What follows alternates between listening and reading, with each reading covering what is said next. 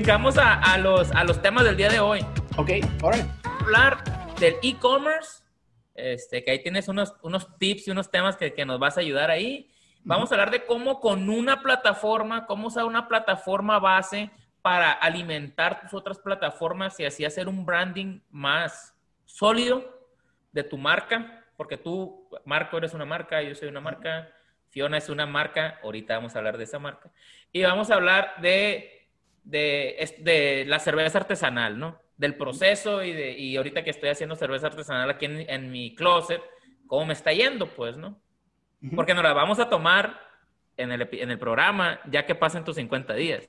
No te preocupes, falta mucho para que esté listo. Órale, órale, perfecto. Dale. Esto.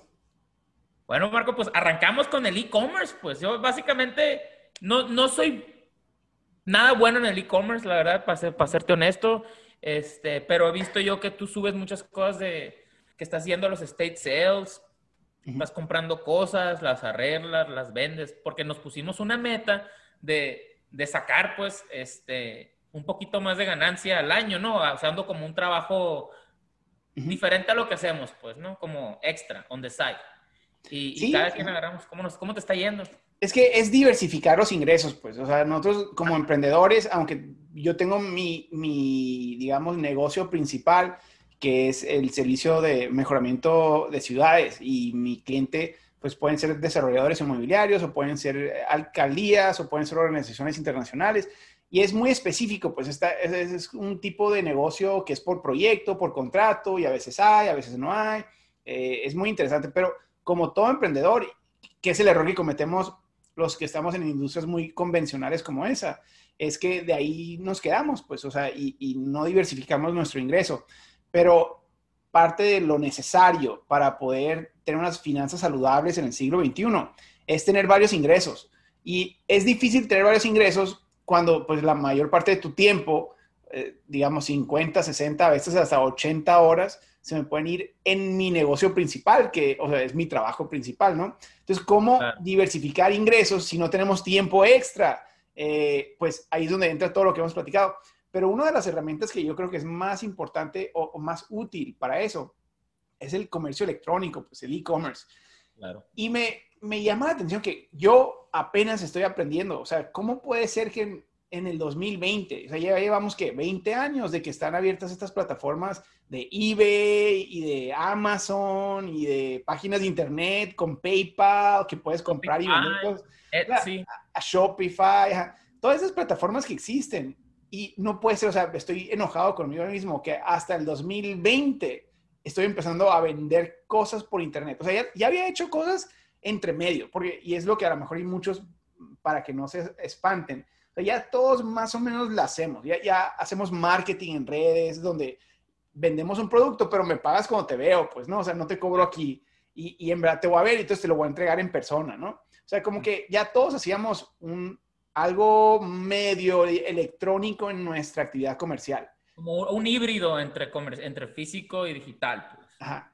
Pero, pues hasta ahorita estoy por fin emprendiendo con tiendas digitales donde mi cliente puede estar en cualquier parte de Estados Unidos, cuando menos, o del mundo. Eh, y, y, estoy instalando todo el sistema para que me paguen con tarjeta de crédito. Y yo nunca voy a ver ese cliente más que cuando le llegue el producto me va a calificar si le gustó o no le gustó, si el servicio fue aceptable o no fue aceptable.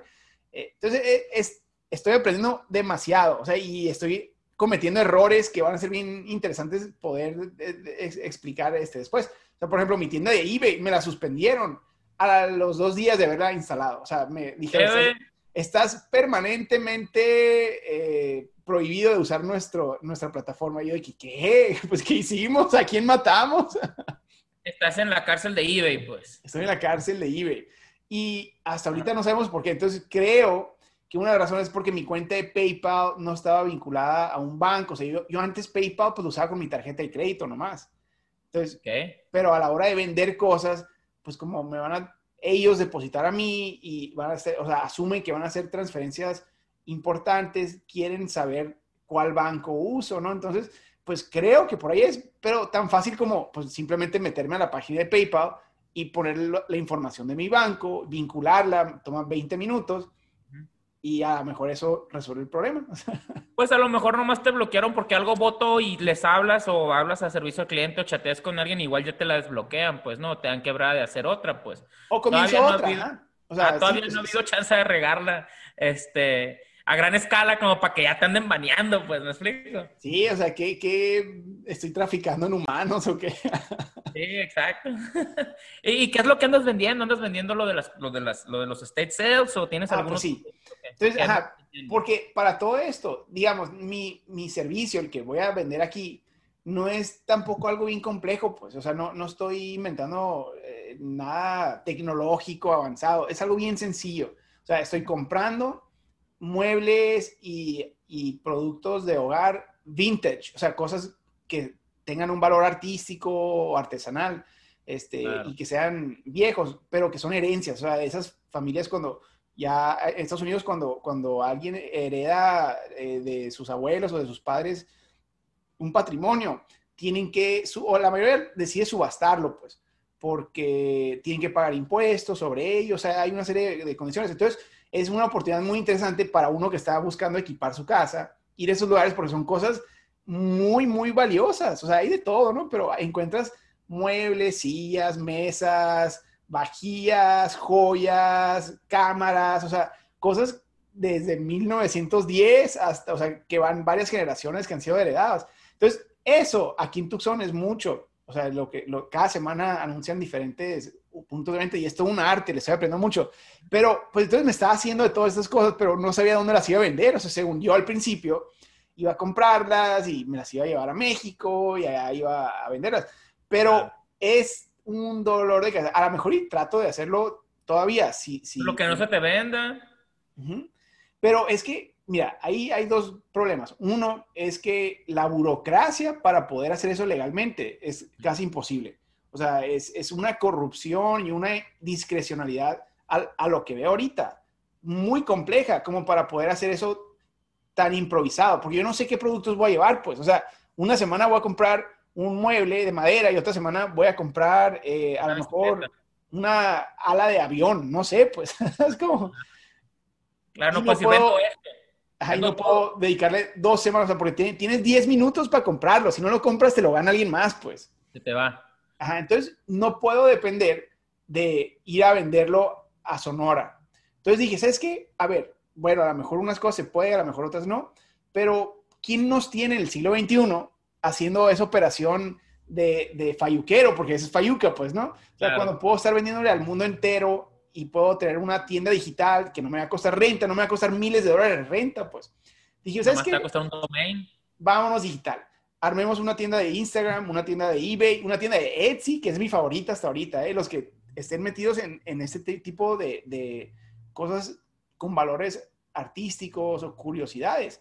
Etsy está padrísimo y te lo pagan mejor que eBay, porque eBay como que te, te te baratean, pues. O sea, eBay es el que venda más barato y punto.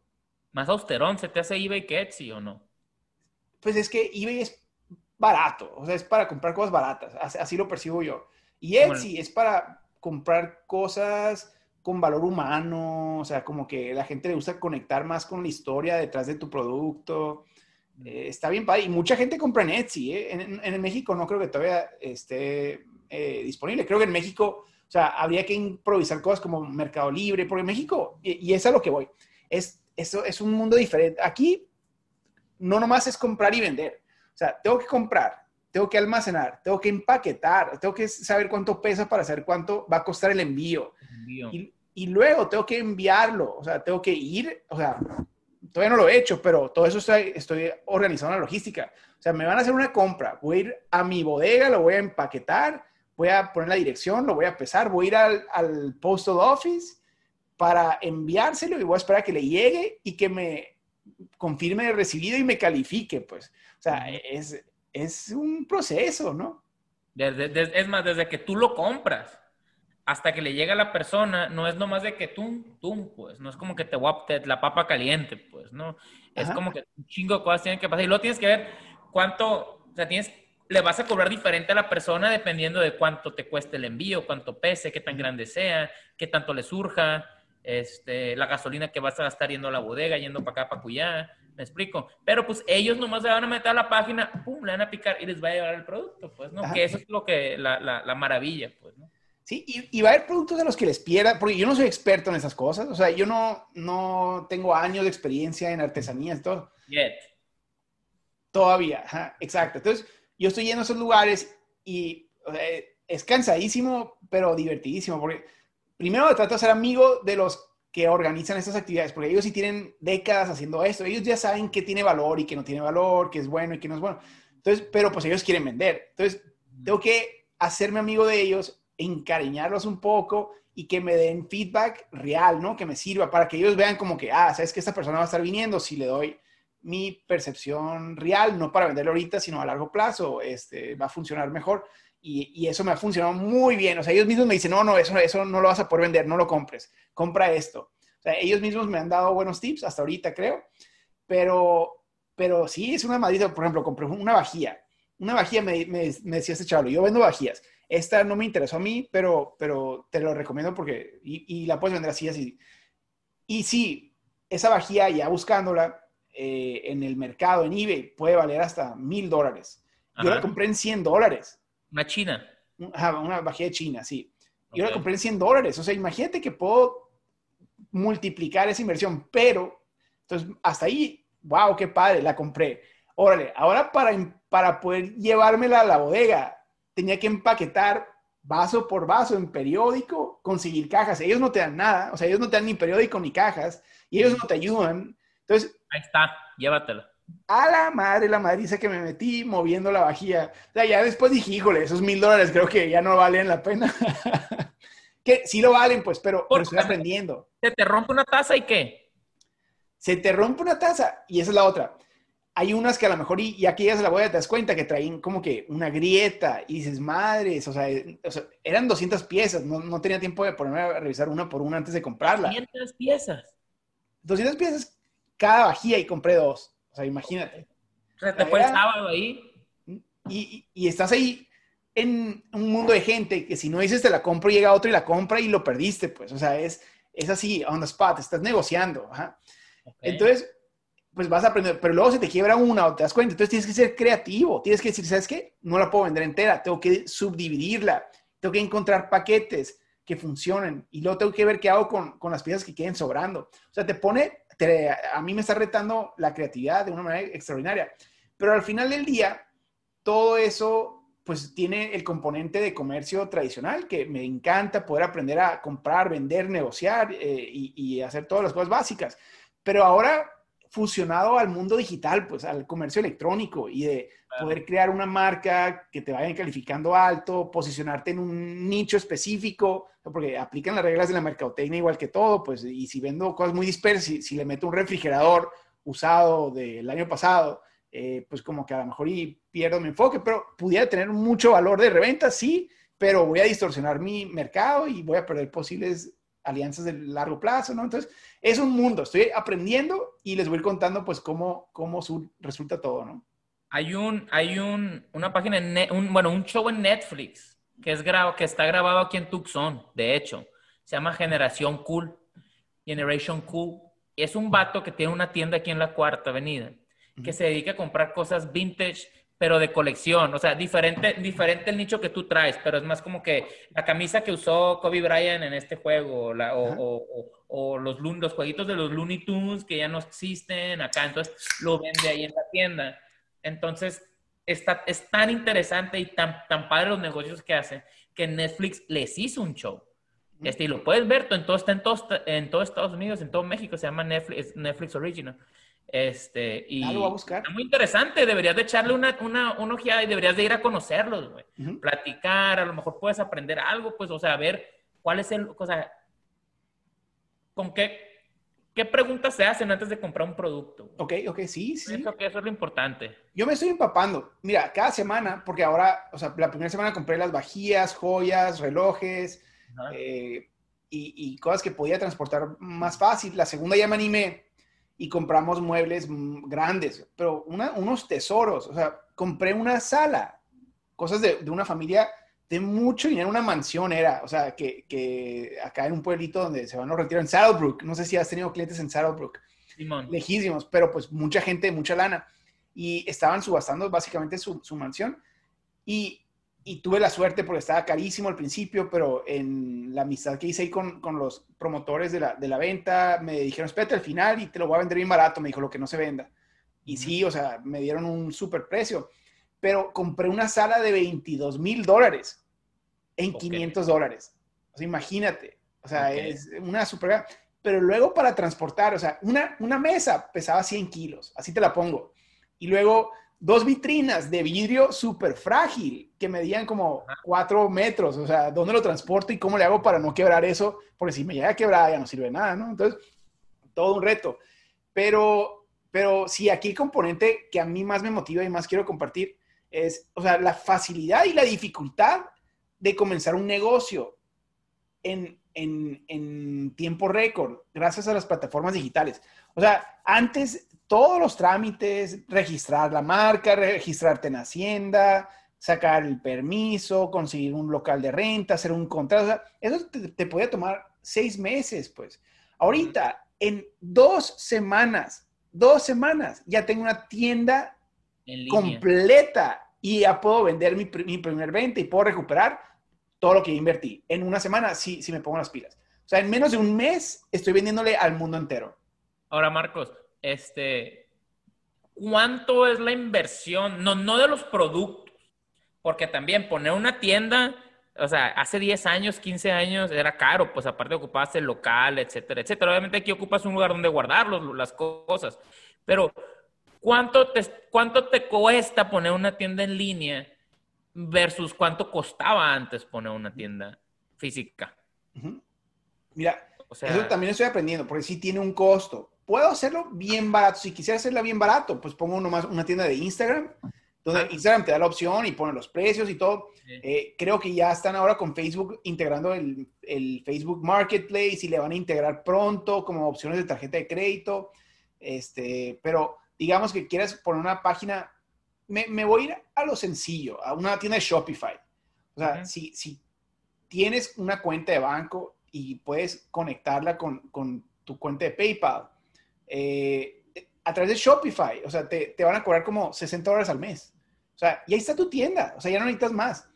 A través de eBay, porque en eBay puedes darte alta, pero si vas a vender a volumen alto y vas a hacer una tienda, también tienes que pagar como una renta, ¿no? Y también son como, como 50 dólares al mes, con tu 40 dólares al mes. O sea, entonces imagínate que te va a costar, yo le calcularía, presupuestaría a alguien que lo quiere hacer formal, o sea, bien hecho, profesional, todo esto, 100 dólares al mes, o sea, presupuesta para las varias plataformas. Manches. ¿Y, qué, dónde pagas 100 dólares al mes de renta en un local aquí en Tucson, güey? Y tienes, y tienes el mercado nomás de Tucson.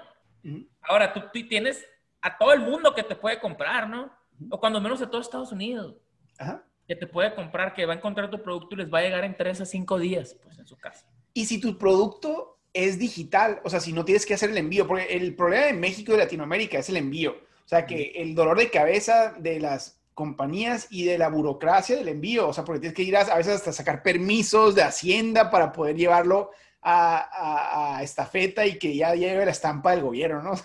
Vivir en el siglo X, literal, sobre todo si es de Novares, de la frontera hacia, hacia adentro. Eh, olvídate, o sea, ahí te, va a ir medio día tratando de sacar el trámite, si es que te dan el permiso, ¿no? El, agente de aduana que, que pues, interpretando las leyes tan complejas de algún político que, quiso regular alguna industria que en su vida había ni siquiera eh, conocido. Terminan este, los pobres agentes de aduana tratando de hacer maravillas para ayudarte, ¿no? Cuando les caes bien, porque si les caes mal, ahí te atoraron. Ahí te eh, entonces, eh, eso en México es un poco más complicado. También se puede y, ahí hay algunos este, amigos que he platicado que les estén muy bien mandando cosas chicas. Si vas a mandar cosas chicas, aparentemente, eh, ah, ya, ya lo saben navegar y lo presupuestan en 300, o sea, joyas, por ejemplo, lo presupuestan en 300 pesos el envío. Pues, ah, eso, eso ya está en un rango bastante eh, como que funcional, porque la joya tiene un alto margen. Si vas a vender como aquí en Estados Unidos, que tenemos Amazon Prime, por ejemplo, y puedes comprar, si quieres, no sé, manzanas, pues, ¿no? Y te las mandan y te sale gratis ya, pues. Pues sí, básicamente ya, ya, ya, pues tú con lo, con lo, que, con lo puro que pagas en, en la mensualidad, pues si tienes Amazon Prime, sí pagas como 10 dólares al mes. Ah, bueno, pagas la mensualidad, pues sí. dólares. Pero a ellos les sale para mandártelo. Porque con ese camión, con ese carrito que, están que te entregaron tu, tu case para tu celular, entregaron 50 mil cosas en este código postal hoy, pues, me explico. Entonces, para ellos es, le siguen sacando un montón con esos 10 dólares que pagas nomás, pues, ¿no? Más la gente que lo paga y no pide y nomás ve las series. Pues. Y te llega de seguro a tu casa, pues, es la otra. En México, o sea, yo me, me pongo nervioso. Imagínate mandar algo de mucho valor por correo, o sea, no sé, me pongo nervioso. Aquí en Estados Unidos, a lo mejor y te lo roban en tu casa, ¿no? Eso ahora hemos tenido un problema mucho con gente que se mete a robar paquetes. Ah, sí, a la puerta de tu casa lo ven y se lo llevan. Ajá, pero las compañías te lo reponen, pues si, si no lo recibiste, te lo reponen la compañía. Lo reponen. Ahora, Marco, una preguntita, por ejemplo, el otro día quise comprar una camisa, una camiseta, y lo estaba vendiendo un conocido de que vivía en Guadalajara. Y le, y le, dije, oye, no me lo puedes mandar a, Nogales. Y me dijo, la verdad, nomás mandamos al centro de la República. ¿Por qué? Una camisa. ¿Por qué no la pueden mandar a Nogales? ¿Cuál es la traba que no la pueden mandar a ciertas partes del mismo país? Pues? los costos, se les disparan los costos y luego también las compañías de, entrega eh, eh, no tienen estructura. Aquí tenemos la suerte, en verdad, de UPS y de USPS y de, hasta Amazon, ya. O sea, son compañías que tienen acceso hasta los lugares más remotos de Estados Unidos y el costo eh, varía muy poco. Allá, como no tienen sucursal en muchas de estas ciudades, así en las periferias del país, o sea, su estructura se concentra en la Ciudad de México, en Guadalajara, en las, metrópolis, pues, en Monterrey. Eh, entonces, salirse de su área donde ya tienen ellos sucursal eh, les puede significar una complejidad muy, muy, muy, muy cara. Incluso, por ejemplo, Uber Eats, Uber Eats y estas compañías de entrega en las ciudades, en Tijuana, por ejemplo, en Tijuana no entregan a más de la mitad del territorio. O sea, no se quieren salir de, de, de donde está segura la cosa, porque si te sales de ahí, resulta que hay casas sin, sin pavimentar, sin, o sea, no hay números, no hay manera de saber qué calle es cuál porque no hay nomenclatura. Pierde el tiempo, pues, te enfrió la sopa. El mapa te puede mandar, o sea, porque si te vas por Google Maps, a mí ahora que está en Tijuana me pasó, se te manda por lugares que un terremoto ya, ya tumbó. y de repente te das cuenta que no puedes darle ni para atrás, ni para enfrente, y para dónde le das, ¿no? Entonces me imagino que para esas compañías, o sea, meterse a esos lugares es muy peligroso tienen que saber, no vamos a salir de esta área, de este código postal, de esta zona, a 5 o 10 kilómetros de donde está el restaurante, a la redonda, me explico. Ahora, pues yo te, doy mi percepción de lo que creo que va a pasar, porque esto lo pudiéramos usar de excusa para decir, bueno, es que en México y Latinoamérica, entonces el e-commerce todavía no. Ojo, estamos haciendo improvisaciones muy interesantes que nos cambian, nos, nos permiten hacerlo diferente. Ahora, por ejemplo, Amazon en México va a empezar a cobrar en Oxxo si tú quieres comprar y no tienes tarjeta de crédito o, lo quieras, ahora Oxxo ya tiene la opción de recibir pagos de Amazon. No sé si sabías, es nuevo esto. Como tú, tú pides la orden y te dan a un numerito y te da cierto tiempo para que hagas al Oxxo y lo pagues. Exacto, exacto. Y el siguiente paso, te aseguro, va a ser que puedas ir a recoger en Oxxo o, recoger en, este tipo de lugares, pues. Entonces, ya no necesitas que te lo envíe de tu casa, pues. Porque aquí, por ejemplo, aquí en las gasolineras ya tienen de que Amazon Pods, lockers, lockers de Amazon. ¿Los has visto?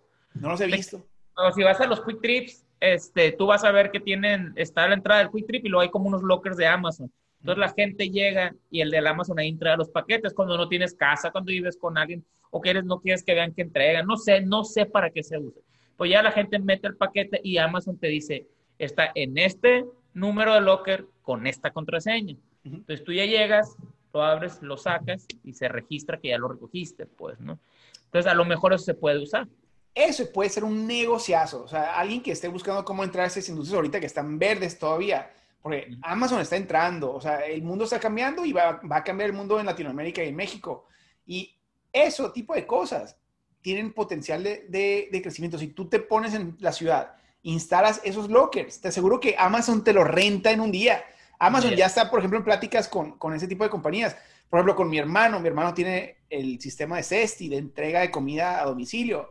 Pues esas compañías ya lo están buscando para ver si puede entregar sus productos también. O sea, si, y te, o sea, o te compro tu compañía para que trabajes para mí o te pago renta, pues, ¿no? Pero ocupamos ese servicio. Lo que necesitamos es alguien que tenga motos y tenga la estructura local y no tener que nosotros meternos en la bronca de, de entregas locales, pues. Claro. No sé si te has fijado que ahora Amazon en, aquí en Tucson tiene las vans esas que tiene, ¿no? Amazon. Pero luego a veces yo veo que me entregan, porque tengo la camarita en el timbre. Entonces veo que me entregan camiones o carros que no son de Amazon, que son cualquier van, cualquier persona con una van o lo que sea. Ahí te lo están entregando. O sea, el paquete se entrega porque se entrega a la hora, entre las horas que te dijeron, pues, ¿no? Imagínate para planear eso desde que le picas, ¡pum! bye, y te dicen, tu paquete se va a entregar este día entre estas horas y estas horas. O sea, la responsabilidad. Entonces tienen que tener todo bien este, agilizado, bye. Pero ahí está otra oportunidad de negocios. O sea, ahora puedes tú comenzar un negocio donde vas a entregar productos de Amazon y tú entregas los que tú quieras. Y, o sea, recoges al día tantos y te dan una ruta, pues que, que te permite entregar el máximo número en la misma ruta y tú vas cobrando por cada entrega. Entonces, tú eres tu así como Uber, tú mueves a gente, pues aquí mueves productos todo el día. Y, y te van pagando, bueno, le van pagando a tu hermano, por ejemplo, por todas las rutas que se van entregando y tú ya tienes contratados a los empleados, ¿no? A los que están manejando el carro, la van, la moto, lo que sea. Pues esas industrias son nuevas. O sea, en, en, Latinoamérica, en México, en verdad están verdes. Ni siquiera Amazon sabe cómo navegarlas todavía. Entonces, quien sea que se anime a emprender cosas alrededor de la, logística de esas industrias, o sea, la logística tecnológica de poder, poder tus propias plataformas. Oye, o sea, por ejemplo, el mismo, este, este, el de, Tesla, este, ¿cómo se llama? Elon Musk. El Elon Musk. Así empezó. O sea, él, ¿por qué se hizo rico? O sea, Elon Musk. ¿Cuál fue su gran invento? Es que él creó una plataforma para poder cobrar en Internet. Eso es todo, pues. Y todo el mundo lo usa. Lo has usado. es más, tú lo estás usando. Ajá. PayPal. Creo que ella lo vendió, ¿eh? Sí, pues sí, lo vendió y lo vendió muy bien. Pero ese tipo de soluciones logísticas de cómo intercambiar dinero sin tener que estar en persona, en Latinoamérica no están resueltas porque la burocracia y las reglas y las regulaciones no permiten que estas compañías como Amazon y PayPal eh, naveguen de la misma manera allá las cosas. Entonces, quien sea que encuentre maneras de, de adaptar y personalizar para su ciudad, ese tipo de mecanismos y, ponerle su propio nombre. O sea, la van a estar vendiendo en 100 millones de dólares en unos años, pues. Vean, escuche la gente que porque estamos, nosotros estamos aquí en Estados Unidos, entonces nos, está, o sea, nos damos cuenta de, ese tipo de tecnología que, tecnología que están funcionando aquí, que a lo mejor tú que vives en, en, Nogales, en Hermosillo, en Mazatlán, en Obregón, Culiacán, el DF, donde sea, puedes parar oreja, empezar a googlearle y a lo mejor empezar un negocio que, que va a llegar pase lo que pase y alguien lo va a hacer, pues alguien se va a hacer rico de eso en tu ciudad, pues. ¿Por qué no tú? Y no, y no van a ser los expertos de nada. O sea, dijera, no, pues es que yo no soy programador. No lo va a hacer un programador. O sea, eso lo va a hacer alguien que encuentre como que de una manera bien lógica un sistemita y luego le va a marcar a su amigo el programador y le va a decir, oye, ¿me puedes hacer esto? No tengo dinero ahorita, eh, hazme el paro, házmelo y, y, te pago cuando me entre lana. O sea, es gente que va a improvisar y a lo mejor unos, pues, a través de una empresa, sí lo formalizan de una manera estructurada y todo, pero otros van a hacer el invento nomás de cura y va a pegar. Exactamente. Y es un problema que, que eso cuenta que, ¿quién no quisiera solucionarle un problema a Amazon? ¿Quién no quisiera solucionarle un problema a Tesla? Y es un problema que ya lo tienen y no saben cómo lo van a resolver, pues, ¿no? Ni siquiera saben que te van a usar a ti para comprarlo. Pero Saben que lo van a resolver con lana. Ahora, ¿quién se la va a quedar? ¿No? Exacto. Entonces, está en verdad verde el potencial de hacer negocio en estas industrias del e-commerce y de toda la logística que lo rodea. Es gigante. Y, y si necesitaban como que alguien que los animara a como que pensar afuera de la caja en cualquiera de sus industrias. Ahorita es el momento, en verdad. Y si yo lo estoy haciendo con algo tan tradicional como la venta de muebles usados y, y, y, tiene el potencial que le estoy viendo, en verdad que cualquiera de los negocios que cualquiera tenga, tienen que ya empezar a pensar en vender por internet. Ya. Exacto. Ya, ahorita es el momento, no, que no se te duerma. este... Y ahí te va para entrar al segundo tema cómo te das a conocer, porque así como está de fácil entrar a esas industrias, pues así he competido hasta el mercado. O sea, hay miles de personas que hacen exactamente lo mismo que tú y yo y que, pues para poder diferenciarte o para poder darte a conocer o para poder como que comunicarle a suficiente gente que tú estás vendiendo algo, tienes que tener una estrategia de redes sociales. Una estrategia de que la gente, que es tan sencillo como que la gente sepa qué haces, o sea, a qué te dedicas, qué vendes, a cuánto lo vendes y qué, plataformas de redes, de redes sociales vas a usar para atraer al, a la audiencia o al nicho que tú le estás vendiendo, pues básicamente, pues, ¿no? Porque las personas dicen, ah, Facebook, ¿no? Pero también las mismas personas que te compran en Facebook probablemente tengan Instagram o probablemente Twitter. Yo no uso mucho el Twitter, pero ah, como es popular, pues la neta. Este, o probablemente tengan, escuchen podcast o escuchen música. O sea, ¿cómo, cómo abarcar a que, a que la gente, toda esa gente los puedas atraer, pues, ¿no? Sí, y ahí es la utilidad de tener una plataforma ya amplia. Pues, o sea, muchas veces, y a mí me pasa muy seguido, o sea, porque yo le he invertido mucho a las redes sociales. Empecé con, con, la página de Reforma Urbana que empezó a detonar, o sea, empecé a, generar contenido para, para, mi negocio principal, que era contenido gratuito, como educativo, para, para generar conocimiento sobre cómo mejorar las ciudades. Eso lo empecé, o sea, primero lo hicimos cuando estaba trabajando para una empresa, para, para, para el Senado, o sea, como gobierno. Eh, lo empecé de hobby eh, junto con mi equipo en aquel entonces, en el 2000, creo que fue 13, eso. Y, pero en, verdad, o sea, lo hacíamos nomás como, como muy institucional. Pero ya cuando, cuando, este, pues me salí por mi cuenta y empecé a moverme de manera independiente en 2016, fue cuando dije, oye, ¿sabes qué? Voy a explorar más el potencial de las redes sociales. Y la página de Facebook de Reforma Urbana empecé a generar contenido. A unos meses, a los tres, cuatro meses de, de ser consistente de, con esos videos, empecé a tener un impacto de, o sea, de que cada video se me compartía 20 mil veces, 30 mil veces, o sea, porque el, contenido era valioso para el público al que yo le estaba tirando y les empezó a gustar mucho. Entonces, ahí fue cuando dije, ¿sabes qué? Eso tiene potencial porque me empezaron a marcar para dar conferencias, para, para colaborar con proyectos, o sea, y todo porque pues mi impacto, también a lo mejor veían el valor de la manera en que yo comunicaba las cosas y eso les podía servir mucho a nivel local, pero decidí como que eh, explorar mi, en mi vida una presencia en redes sociales eh, amplia. Y, por eso ahora... Market también, ¿no? Ajá, entonces ahora pues Instagram, o sea, Facebook, a todos le invierto energía. Y la gente se ha dado cuenta, o sea, que le invierto energía. O sea, porque a veces es muy fácil decir, ah, ¿para qué pierdes tanto tiempo subiendo videos y, como que mm, con tanta presencia en redes sociales? Como que mucha gente sigue siendo escéptica de eso. Pero imagínate, digamos que a lo mejor hay veces que sí, hasta yo digo, qué desperdicio, ¿para qué le acabo de perder? O sea, estos 10 minutos o estos 20 minutos a generar ese contenido, algo que ni siquiera estoy vendiendo nada.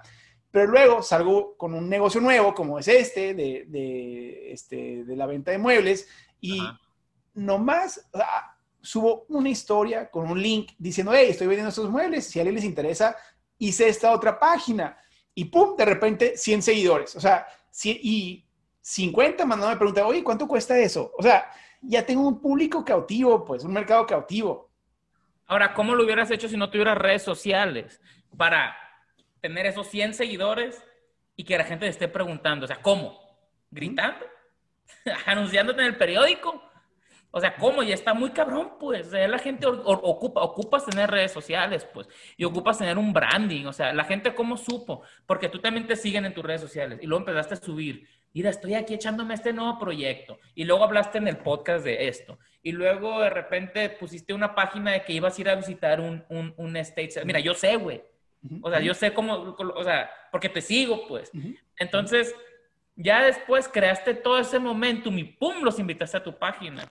Y obviamente la gente te va a seguir, pues, pero es porque tienes una marca ya definida, que hay muchas personas que no la tienen, pues, ¿no? Y, creas contenido aquí que te está funcionando acá, acá que te está funcionando acá. Este, y eso yo pienso que no nos va a alcanzar el tiempo, lo vamos a explorar más a futuro.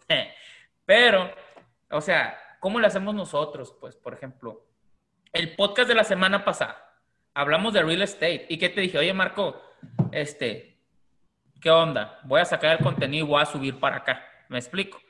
Este, para mi página de internet, porque hablamos, digo, no del real estate, del real estate. Voy a sacar contenido. Entonces lo saqué. Entonces, el mismo contenido, ayer fui a una inspección con un fui a una inspección una propiedad con un inspector. Me dijo, oye, güey, estoy bien padre lo que hablaste el podcast. Y yo, ah, neta, ¿cuál, güey? No, el que estás hablando de, de, de las redes sociales y cómo con una inversión puedes pagar la otra. Me explico y le dije, ah, ¿cómo te diste cuenta? No, pues vi tu video en Facebook y luego le en, en, el Instagram y le piqué al link, me dijo, le piqué al link de tu perfil y me aparecieron todas, pues. Entonces me dijo, el vato, me agarré, escuché las más cortitas, me dijo, pues no, pero ahí tengo las que siguen y automáticamente cuando se termina uno, me brinca en el que me quedé y así, pues. Entonces, ¿cómo uno jaló a la otra, pues, no? ¿Cómo usamos esta plataforma para anunciar allá? O sea, eso es, yo digo que la clave, pues, ¿no? Y, tratar de, ahora sí que en, abarcar mucho y apretar mucho, pues, ¿no? Sí, pero está muy padre y eso es creo un poco lo que hemos estado aprendiendo a cómo generamos contenido con una vez a la semana que nos conectamos y en una hora grabamos, otra hora editamos y, y subimos.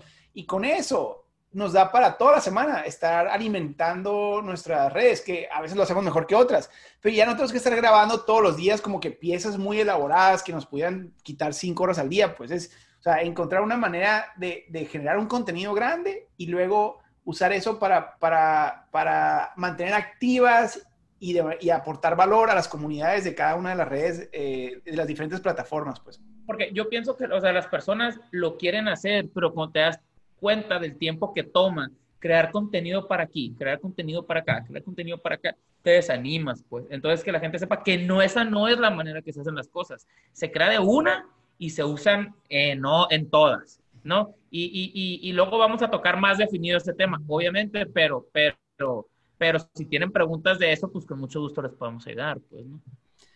Oye, Mariano, sí hay que meterle más a, fondo eso y a lo mejor ya hasta lanzamos un curso y ya estamos platicando eso sobre este tema y, porque lo hemos estado explorando todo el año, toda la cuarentena, ¿no? Eh, nos falta platicar sobre la cervecería, nomás que estoy viendo que se nos va a ir porque ahora dijimos que para poder compartir esto en Facebook íbamos a tirarle a media hora o menos y creo que la cervecería... ¿Eh? ¿Cómo, cómo, cómo vamos de tiempo? A ver, tú que llevas el tracking. Empezamos a las 10.07 porque este, colgamos con Sarayaras 10.07, entonces llevamos 45 minutos. a lo mejor va a haber que dividirlo en dos. Vamos, sí, vamos a darle, vamos a darle hasta las, hasta las 11, 7 minutos más. El, el, producto que estoy haciendo, estoy haciendo una, una cerveza en mi closet con, con, cosas de aquí de la casa. Este, empecé comprando un kit y la verdad quedé fascinado con cómo hacer la cheve.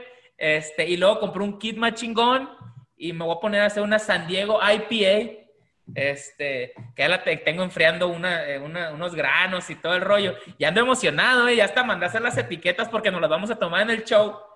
Este, digo, yo a lo mejor la voy a probar primero, yo voy a correr el, riesgo para ver cómo sale, no te la voy a poner tan difícil. Pero ya que, ya que tengamos los sabores bien, ya que tengamos el botecito ya listo, este, lo vamos a enseñar aquí con la etiqueta, con el nombre y con todo. Este, pero, pero está muy emocionante, está muy padre, güey. Digo, no lo, estoy no lo estoy tratando de comercializar, no estoy tratando de vender ni nada, pues. Este, pero a lo mejor estoy descubriendo una pasión que ya habíamos hablado de que las cosas que me gustaban era comunicación y la chévere, güey. Y me estoy dando cuenta que me está gustando, pues. Entonces, quién sabe, güey? Capaz si se hace algo chill. Así empiezan las ideas, explorar, ver, ver qué pasa, ¿no? Porque así son las mejores ideas, así fue Facebook, o sea, cuando lanzaron Facebook, o sea, el fundador no sabía, no sabía qué negocio, no era un negocio, o sea, y le preguntaba en la película, me da la atención, ¿no? Porque cuando vemos en la película así lo pintan, o sea, que, que le, presionaban para, para, explicar qué es y decir, pues no sé, o sea, vamos a ver en qué se convierte. Y, y esa, así funcionan las pasiones. Cuando tienes una idea y, un, y una pasión, la haces y a ver a dónde te lleva, pues. Exactamente, exactamente. Y digo, no, no estoy descubriendo el hilo negro, pues, ¿no? Como, como, como, como Mark Zuckerberg, pues, ¿no? No soy la primera cervecería, este, microbrewing que en el mundo, pero estoy dando cuenta que me está gustando, pues, ¿no? Y luego puedo combinar, ok, se me dan las ventas, la comunicación y la pasión por la cheve, algo puede salir de esto pues por lo pronto va a salir un buen happy hour en las próximas semanas. o ¿Cuándo sale más o menos? A ver, ¿para cuándo? Eh, tres semanas, güey. En tres, en tres semanas va a estar el primer batch, pero quiero compartir el segundo. O sea, el primero, la verdad, no, no te puedo decir que va a estar bueno, pero el segundo sí. Y ese va a estar como en cinco o seis semanas, cuando termines tu fasting. ¿Para mi cumpleaños? Exacto. A tu cumpleaños te va a tocar tomarte una, una Mariano Beers. Todavía no quiero decir. ¿Cómo se llama? ¿Ya tiene nombre todavía no se anuncia? Ya tiene nombre, güey. Ya tiene nombre. Ok, ok. Este, ya tiene nombre. Es más, ya mandé a hacer las etiquetas, güey. Ya te las enseñé, ya te las enseñé. Pero no sé si lo debería decir al, aire libre. O sea, no, no, no, sé si lo debería decir este, públicamente, pues. Todavía. Vamos, creando momento. Ya les platicaremos más y más.